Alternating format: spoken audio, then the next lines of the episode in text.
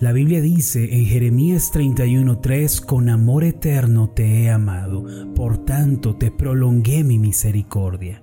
En esta vida muchas cosas son inciertas y todo cambia. Sin embargo, hay una verdad a la que podemos aferrarnos para salir adelante. Esta verdad es inmutable y no se desgasta con el paso del tiempo. Es la verdad que dice que Dios le ama a usted con un amor eterno, inagotable y sin límites. Por lo tanto, usted tiene la misericordia de Dios en su vida el día de hoy para ayudarle en todas las cosas.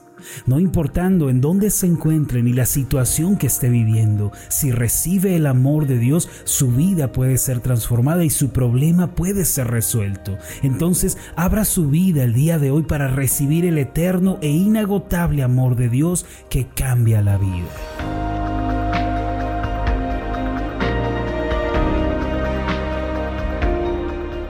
Estás escuchando Meditaciones Ascender con el pastor Marlon Corona. Acompáñanos a continuar escuchando la serie de esta semana titulada Instrucciones para la vida. El tema de hoy es oración y confianza.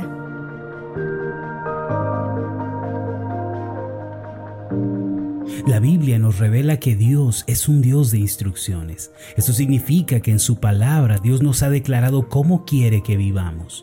En Jeremías 32:33 encontramos cómo el Señor reprendió a los israelitas por no seguir su camino e instrucciones. El pasaje dice así, ellos no me miraron de frente, sino que me dieron la espalda. Y aunque una y otra vez les enseñaba, no escuchaban ni aceptaban corrección. Aunque el Señor quiso enseñarles e instruirles, ellos no estuvieron dispuestos a escuchar ni aceptaron la instrucción de Dios. En contraste con lo anterior, aquella persona que hace de las palabras de Dios su forma de vida y vive por virtud de las enseñanzas de Dios, entonces será prosperado en todas las cosas, gozará de una buena salud y prosperará en su alma. Mire lo que dice Josué 1.8, recita siempre el libro de la ley y medita en él de día y de noche Cumple con cuidado todo lo que en él está escrito, así prosperarás y tendrás éxito. Ahora, ¿cuál es el libro de la ley de Dios? En el contexto de Josué se refería al Pentateuco, que son los primeros cinco libros de la ley escritos por Moisés. En aquel entonces la revelación de Dios no estaba terminada, todavía quedaba mucho por ser revelado sobre Dios y su carácter. En nuestros días, la revelación de Dios ha sido terminada. Es en la Biblia en donde encontramos la historia de Dios, su carácter y su plan redentor. Para nosotros, el libro de la ley no es solo el Antiguo Testamento, sino toda la escritura desde Génesis hasta Apocalipsis.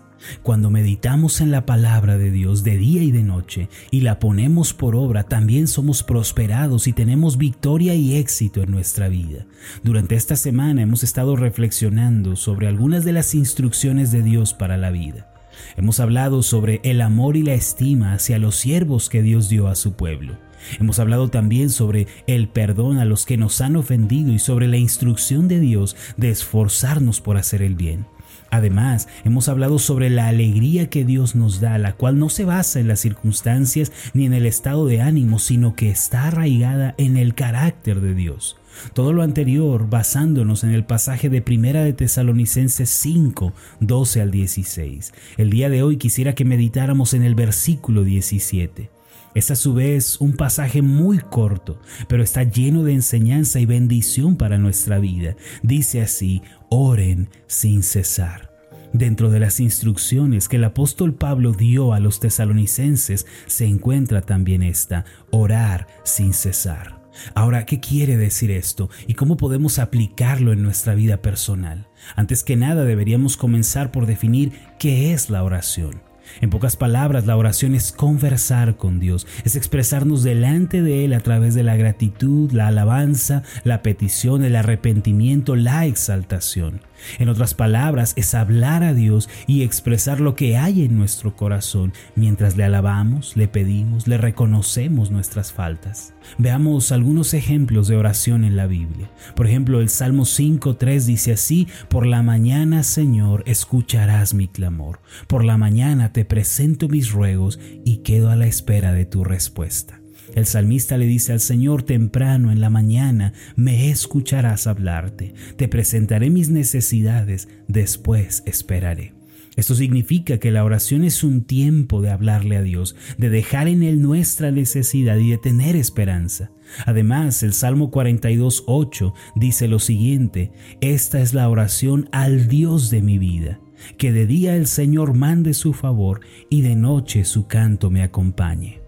El salmista oraba a Dios, no oraba al universo, a las energías, a un poder místico impersonal, no, él sabía a quién se estaba dirigiendo, al autor de la vida.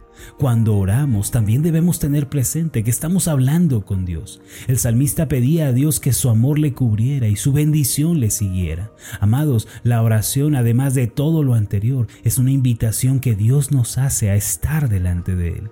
El mismo Señor Jesús dijo en Mateo 6:6, pero tú, cuando te pongas a orar, entra en tu cuarto, cierra la puerta y ora a tu Padre. Él está en lo secreto. Así tu Padre que ve lo que se hace en secreto te recompensará en público.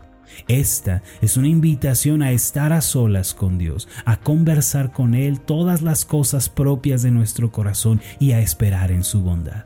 Aquí dice el Señor Jesús que aquellos que se dedican a la oración como algo privado y muy personal serán recompensados por Dios.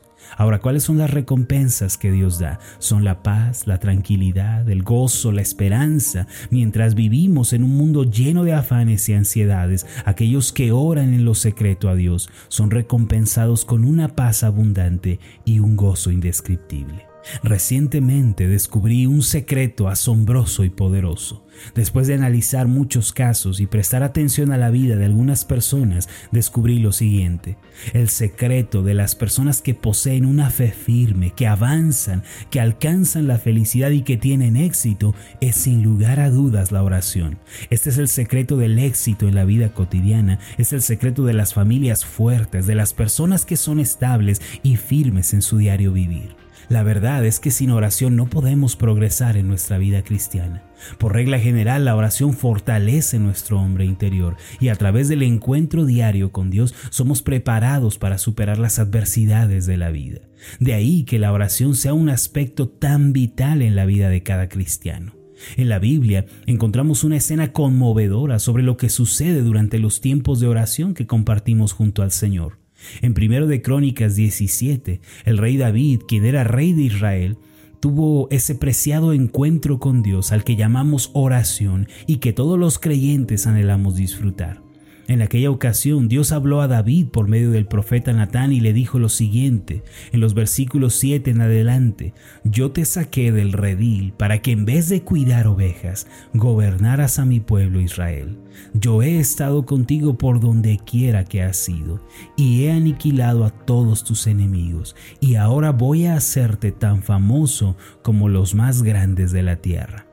Mire, Dios no se dirige a sus siervos de una manera impersonal o áspera, sino que lo hace con toda misericordia.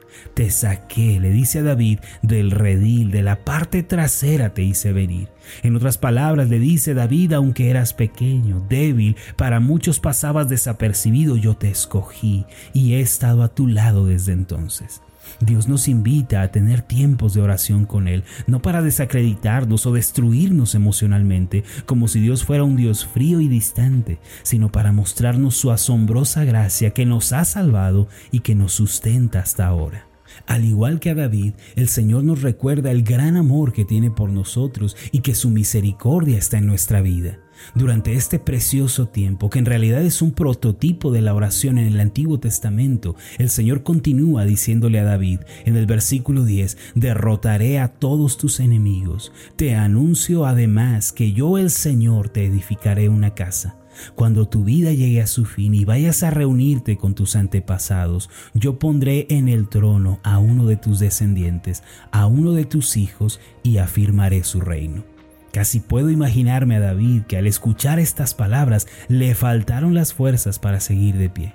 Se sentó con el corazón lleno de gratitud, las palabras no alcanzaban para describir su devoción. Entonces sucedió lo siguiente. En el versículo 16 dice así, luego el rey David se presentó ante el Señor y le dijo, Señor y Dios, ¿quién soy yo ¿Y qué es mi familia para que me hayas hecho llegar tan lejos? Como si esto fuera poco, has hecho promesas a este tu siervo en cuanto al futuro de su dinastía. Me has tratado como si fuera yo un hombre muy importante, Señor y Dios. ¿Qué más podría yo decir del honor que me has dado si tú conoces a tu siervo? David estaba tan pleno de esperanza, de gozo y gratitud que las lágrimas brotaron de sus ojos. Estaba desbordado de la gracia abundante de Dios. Finalmente el rey David respondió con el corazón lleno de gratitud. En el versículo 20 leemos lo siguiente, Señor, nosotros mismos hemos aprendido que no hay nadie como tú y que aparte de ti no hay Dios.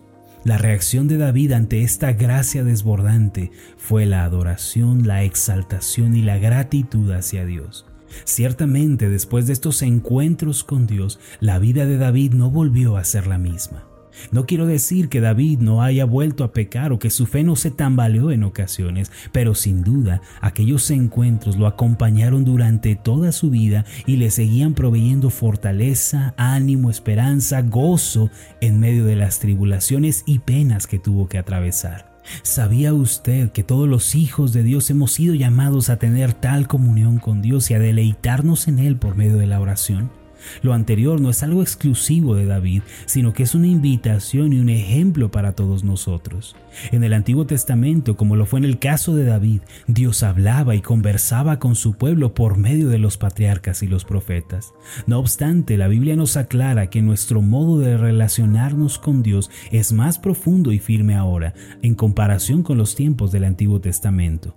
Hebreos 1, 1 y 2 declara lo siguiente, Dios, que muchas veces y de varias maneras habló a nuestros antepasados en otras épocas por medio de los profetas, en estos días finales nos ha hablado por medio de su Hijo. A éste lo designó heredero de todo y por medio de él hizo el universo. Esto significa que actualmente, al orar y al tener comunión con el Señor, ya no necesitamos de alguna persona o líder espiritual, sino que debemos hacerlo por medio de Cristo. Por eso la Biblia dice en Juan 16:24, hasta ahora no han pedido nada en mi nombre, pidan y recibirán para que su alegría sea completa. Esta, mis amados, es la bendición mayor. Tenemos acceso y comunión con Dios por medio de Jesús, el Mesías, el único intercesor y redentor de nuestras almas. El día de hoy podemos disfrutar de una comunión cercana, dulce, tierna, como la que disfrutaba David en aquellos días. En nuestra vida personal, uno de los aspectos más importantes debe ser la oración. El pastor Charles Spurgeon solía decir, la oración debe ser la llave que abre todas tus mañanas y el cerrojo que cierra todas tus noches. La historia misma nos ha demostrado que una persona que ora y que camina con Dios a través de tiempos devocionales privados es más fuerte, firme y emocionalmente más estable que una persona que no lo hace.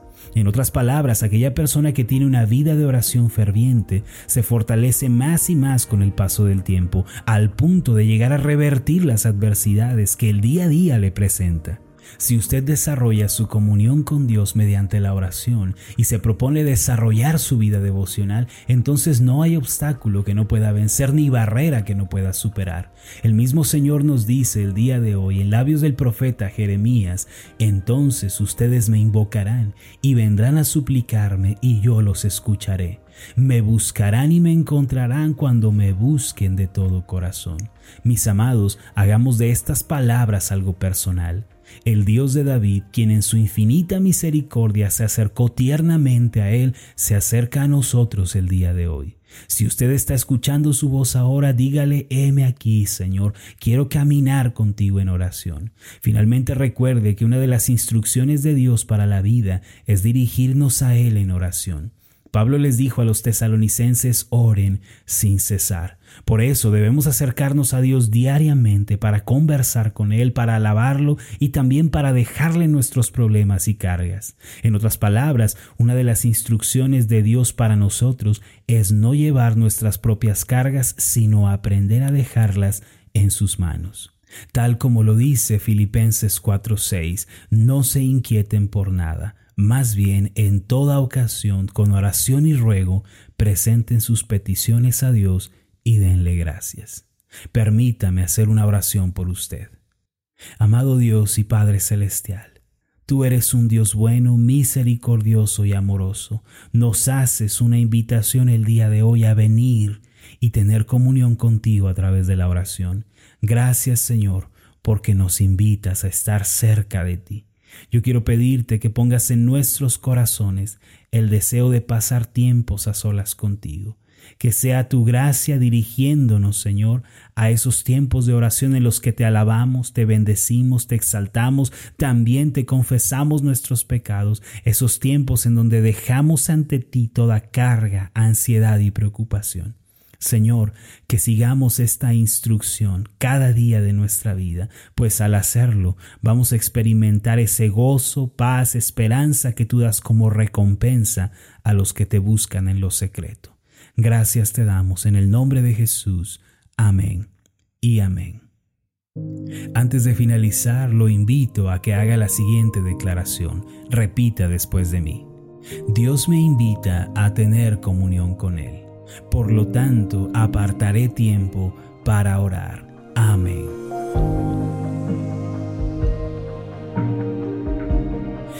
Tal? Mi nombre es Marlon Corona, soy el pastor de la iglesia Ascender en la ciudad de Zapopan, Jalisco, en México. Le agradezco mucho por haberme seguido con esta meditación. Mi oración siempre es que usted sea prosperado en todas las cosas y goce de una buena salud, así como prospera en su alma.